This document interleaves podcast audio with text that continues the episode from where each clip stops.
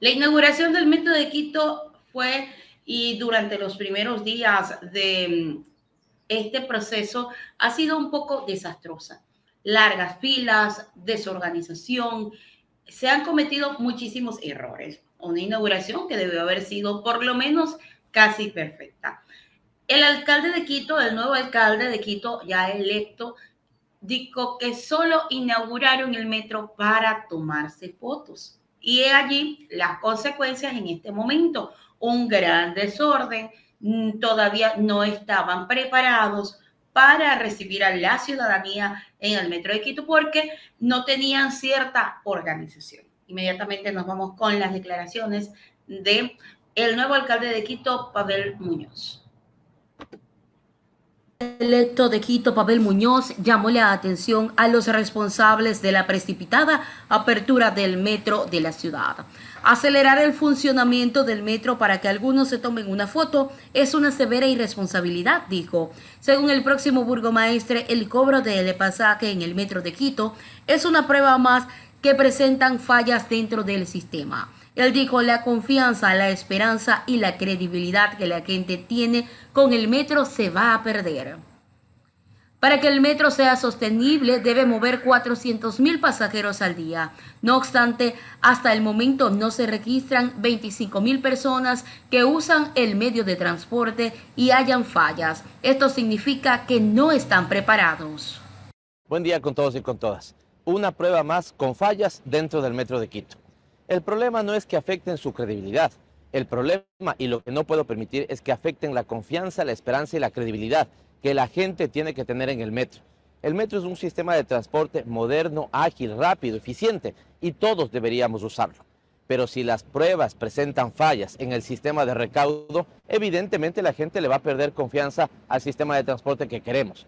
Por eso, damos la atención severamente a quienes estén detrás de pruebas que no están bien planificadas. El metro debería mover 400 mil pasajeros al día. Ese es el pronóstico y así es como el metro se hace sostenible. Pero si empiezan a tener fallas con 25 mil personas, significa que no están preparados. Mi madre solía decir, vísteme despacio que tengo prisa. Es esto lo que cabe en este momento. El metro tiene que funcionar adecuadamente. Acelerar para que algunos se tomen las fotos es una severa responsabilidad y al menos yo no la voy a permitir. He dicho que voy a trabajar desde el principio hasta que el metro esté verdaderamente operativo. Le dedicaré todo el tiempo necesario. Estamos hablando seguramente del último trimestre de este año. No quiero que pase la fecha de las fiestas de Quito, pero evidentemente en este momento no lo pueden hacer. Tienen 18 trenes y empezaron a funcionar solamente con cuatro. No solamente hay cajeros que le pueden cobrar a uno, sino que hay cajeros automáticos en los que uno también puede registrar su pago. Todo eso debe estar puesto en funcionamiento. El metro es como un carro Fórmula 1, pero si no tiene un buen sistema de recaudo, es como si ese carro Fórmula 1 tuviera llantas de bicicleta. Basta de irresponsabilidades. El argot popular suele decir, deje así, no lo dañe más. Por lo tanto, si no están preparados, si no planifican las cosas con atención y si el resultado va a ser peor que la enfermedad, que la gente pierda confianza en el metro de Quito, basta de irresponsabilidades. El Metro de Quito presentó diferentes desmanes en las primeras fases de cobro del pasaje. Dos días seguidos, la ciudadanía llegó a la parada de Quitumbe, al sur de Quito, y entró a las fuerzas sin pagar. Las autoridades del metro aseguraron que después del primer día los pequeños errores se habían solucionado. Sin embargo, este 3 de mayo los mismos problemas se presentaron al momento de la recaudación de los cobros del pasaje.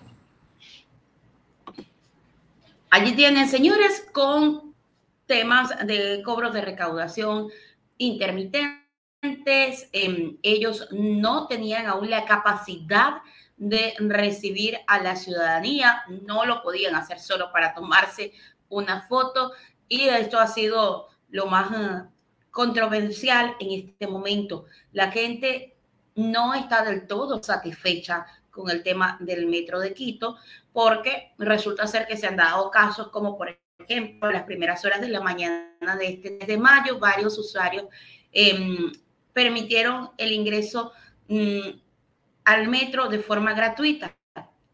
Una, em, una fuente específicamente del metro dio a conocer em, a medios de comunicación que efectivamente se suspendió por un momento el cobro del pasaje entre los usuarios y se recababan los datos. Durante también el 2 de mayo se registraron varios incidentes provocados por las largas filas y el tiempo de espera hasta poder acceder a las unidades del metro. En un comunicado, la empresa pública del Metro de Quito detalló que las primeras jornadas de servicio pagados se movilizaron, solo 25 mil usuarios, como lo dijo ya el alcalde electo de Quito, y advirtió que mejorará todo lo que es el software para la impresión de los códigos QR y para mayor número de personas en la boletería. En pocas palabras, eh, todavía está intermitente el caso de la entrada y salida de las personas en el metro de Quito.